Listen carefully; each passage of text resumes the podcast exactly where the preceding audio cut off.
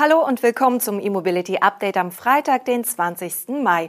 Die Sendung wird Ihnen präsentiert von Mennekes, Ihrem Partner für intelligente E-Mobility Ladelösungen. Und mit diesen Meldungen verabschieden wir uns ins Wochenende.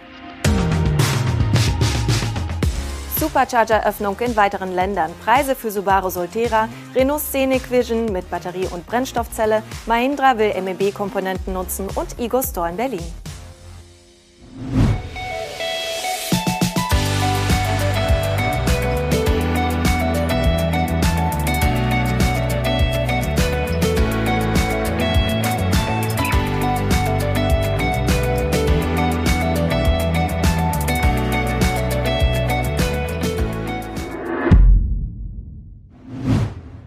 Tesla weitet die Öffnung seiner Supercharger für Elektroautos anderer Hersteller in Europa deutlich aus. Nach dem Start in den Niederlanden, Norwegen und Frankreich erfolgte die Öffnung nun auch in Österreich, Belgien, Spanien, Schweden und Großbritannien.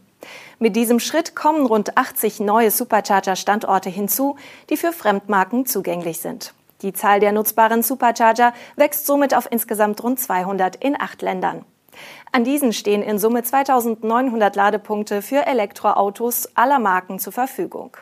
Damit betreibt Tesla nach eigener Aussage das größte öffentliche Netz für High-Power-Charging in Europa. Im November des vergangenen Jahres hatte Tesla einen Testballon in den Niederlanden gestartet, wo zunächst zehn Supercharger-Standorte für Fahrer von Elektrofahrzeugen anderer Marken geöffnet wurden. Ziel war es, Erfahrungen mit der Nachfrage zu sammeln. Mittlerweile sind alle Supercharger in den Niederlanden zugänglich. Nur drei Monate später folgte die weitere Öffnung von ersten Superchargern in Norwegen und Frankreich. Anfang dieses Monats wurden viele weitere Supercharger in Norwegen geöffnet. Jetzt folgt der nächste Schritt. Tesla hat auch in Österreich, Belgien, Spanien, Schweden und Großbritannien erste Supercharger für Fremdmarken zugänglich gemacht. Damit wird das Tesla-Ladenetz für Fremdmarken in Europa immer dichter. Das Prozedere für die Freischaltung bleibt unverändert. Fahrer von Elektroautos von Fremdmarken können nur über die Tesla-App Ladevorgänge manuell starten und beenden. Die Kilowattstundenpreise variieren je nach Standort. Mit einer monatlichen Mitgliedschaft können die laufenden Kosten gesenkt werden. Ob das Interesse anderer Elektroautofahrer wirklich groß ist, wird sich zeigen. Zuletzt hatten weiter steigende Ladepreise im Tesla-Netzwerk für reichlich Kritik, auch bei den eigenen Nutzern gesorgt. Subaru hat sein erstes Elektromodell Solterra in Deutschland eingepreist. Das Elektro-SUV, das sich die Plattform und Technik mit dem Toyota BZ4X teilt, startet hierzulande zu Preisen ab 57.490 Euro. Unter Berücksichtigung der aktuell noch gültigen Förderung in Höhe von 7.975 Euro brutto inklusive Herstelleranteil sinkt der Einstiegspreis für die Kundschaft auf 49.515 Euro. Insgesamt bietet Subaru den Solterra in drei Versionen an. Die Einstiegsvariante Komfort hat unter anderem einen elektrisch einstellbaren Fahrersitz mit Lendenwirbelstütze, Sitzheizung vorn oder auch eine 30 Grad Panoramakamera an Bord. Ab dem Niveau Platinum, das preislich bei 59.990 Euro startet, fährt der Solterra auf 20 Zoll Leichtmetallfelgen vor. Hinzu kommen unter anderem Premium-Audiosystem und Lenkradheizung. Die Insassen nehmen vorn und hinten auf beheizbaren Sitzen Platz. In der Top-Ausstattung Platinum Plus, die bei 60.990 Euro beginnt, gibt es unter anderem ein Panorama-Glasdach. Um zu wissen, was der Solterra sonst noch kann, reicht ein Blick in die Leistungsdaten des Schwestermodells von Toyota. So wird das rund zwei Tonnen schwere Mittelklasse-SUV von Subaru mit einem Allradantrieb erhältlich sein, der zwei E-Motoren mit je 80 kW kombiniert. Der Akku verfügt über einen Energiegehalt von 71,4 Kilowattstunden und soll eine WLTP-Reichweite von bis zu 466 Kilometern ermöglichen. Die optische Nähe des Solterra zum Toyota ist übrigens auch nicht von der Hand zu weisen. Renault hat mit dem Scenic Vision ein Showcar der Kompaktklasse mit Brennstoffzellen-Plug-in-Technik vorgestellt.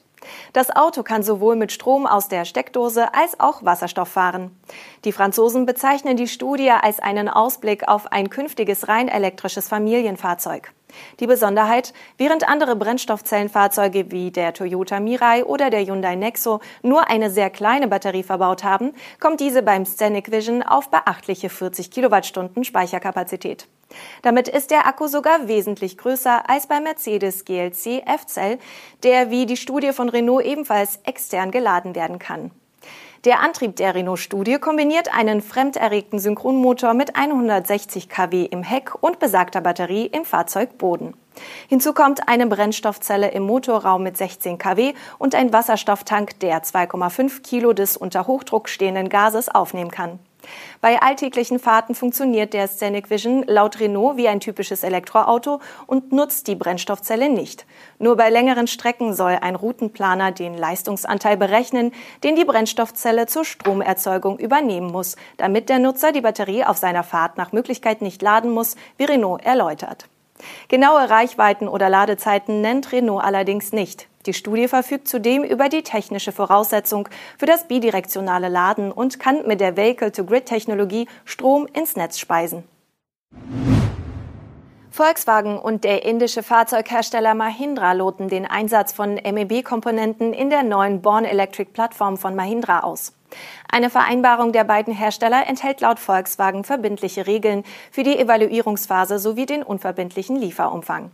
Ein endgültiges Lieferabkommen soll bis Ende 2022 erarbeitet werden. Ziel der beiden Unternehmen ist es, die Elektrifizierung des indischen Automobilmarktes in Angriff zu nehmen. Hierfür will Mahindra auf MEB-Komponenten wie Elektromotor, Batteriezellen bzw. sogar Batteriesysteme von VW setzen. Diese sollen in der Born Electric Plattform von Mahindra zum Einsatz kommen. Technische Details zur neuen Mahindra-Plattform gibt es derzeit noch nicht. Diese wird erst im Juli in Großbritannien vorgestellt. Der modulare E-Antriebsbaukasten kommt derzeit bei Volkswagen, Audi, Skoda und auch Seat sowie Cupra zum Einsatz. Ab 2023 will auch Ford erste Elektroautos auf der VW-Basis herstellen. Mit Mahindra reiht sich nun ein weiterer Hersteller in die Liste der MEB-Nutzer ein. Für den Kurs von VW ist dies eine wichtige Bestätigung. Und zum Schluss werfen wir noch einen Blick nach Berlin. In der Bundeshauptstadt hat diese Woche die deutsche Elektroautomarke Ego einen Flagship Store eröffnet. Das Aachener Unternehmen hat dazu einen Showroom am Kurfürstendamm 216 bezogen. Dort ist ab sofort das neue Modell E-Wave X zu erleben. Interessenten können den elektrischen Kleinwagen vor Ort auch direkt reservieren. Die Store-Eröffnung folgt quasi direkt auf die Weltpremiere des E-Wave X durch den Ego-Markenbotschafter und Fußballstar Neymar Anfang des Monats in Berlin. Das Fahrzeug ist der Nachfolger des zweitürigen Kleinwagenmodells Live und laut Ego soll der E-Wave X mit 80 kW Motorleistung das bislang stärkste Modell im Portfolio sein. Die Reichweite soll dank neuer Batterie von 171 auf 240 Kilometer steigen. Preislich ruft der Hersteller dafür mindestens 24.990 Euro auf. Sieht man den Umweltbonus ab, bleiben für Kunden noch 19.000 Euro. Das waren die Nachrichten aus der Welt der Elektromobilität für diese Woche. Die Sendung wurde Ihnen präsentiert von Mannekes, Ihrem Partner für intelligente E-Mobility-Ladelösungen. Wir melden uns am Montag wieder und wünschen Ihnen bis dahin ein friedliches und erholsames Wochenende.